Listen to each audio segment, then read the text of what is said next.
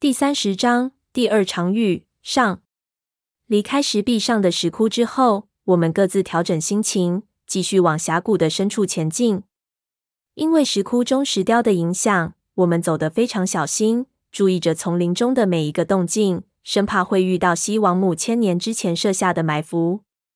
然而，随着我们的深入，却并没有什么诡异的事情发生，一路无事，甚至连西王母国的其他遗迹都没有看到。只有雨林越来越密集，盘根纠错，铺天盖地，仿佛我们是在远离西王母的王宫，而不是在靠近。走到后来，眼睛就花了，只感觉到处是绿色的、皎洁的藤蔓，好像穿行在一碗发着绿莓的龙须面里。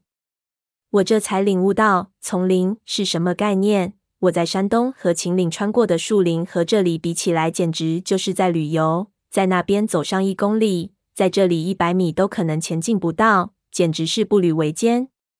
看着潘子满头是汗的坚毅脸庞，也不知道他们当年打仗是怎么挺过来的。就这样一直闷头往前，一直都到林子黑下来，两边的峡谷变成了剪影画。我们也并没有前进多少距离，队伍中也没有了人说话，只剩下喘息的声音和拍打蚊子的声音。胖子走得懵了，犯了一阵。就在前面哼山歌给自己提神，唱花儿为什么这样红？花儿为什么这样红？为什么这样红？哀红的好像，红的好像燃烧的火。他是开路手，在队伍的最前面。他唱歌也同时能给我们提神。这事情你无法指望闷油瓶来做。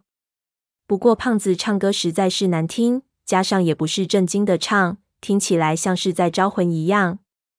潘子后来听不下去了，就骂道：“他娘的，这里这么热，你就不能唱点凉快点儿的？”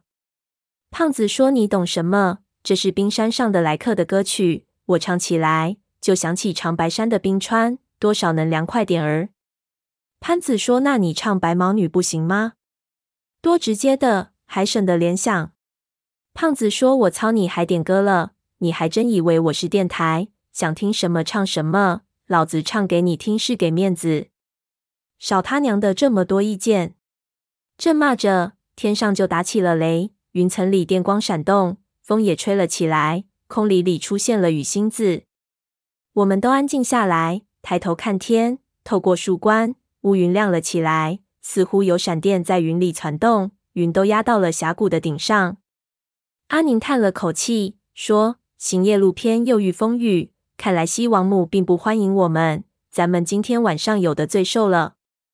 胖子道：“下吧下吧，最好他下雨，下了雨凉快。这么闷着，你胖爷我裤裆里的蛋都要孵出小鸡来了。”我们听了就忍不住笑了出来。潘子骂道：“那你把你的小鸡看好了，别等一下给雷劈了。”话音未落，雨就真下来了。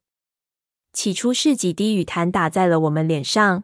还没等我们反应过来，磅礴大雨就来了，一下子好像整个森林都安静了下来，万木无声。接着轰一声，整个峡谷瞬间轰鸣了起来，雨水像鞭子一样从树冠的缝隙里抽了进来，几乎没把我们砸趴下。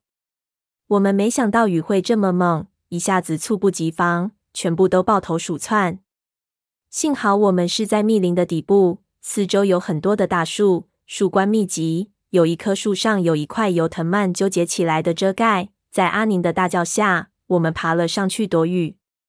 所有人挤在一起，都好像从汤里捞出来一样。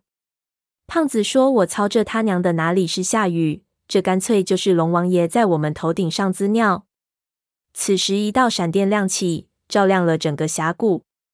借着闪电往前看去，一边的崖壁上雨水已经汇聚成大量的瀑布倾泻下来。黑夜中雨林翻滚，两边是冲下的巨大水幕，好比摩西分开大海的情形，壮观异常。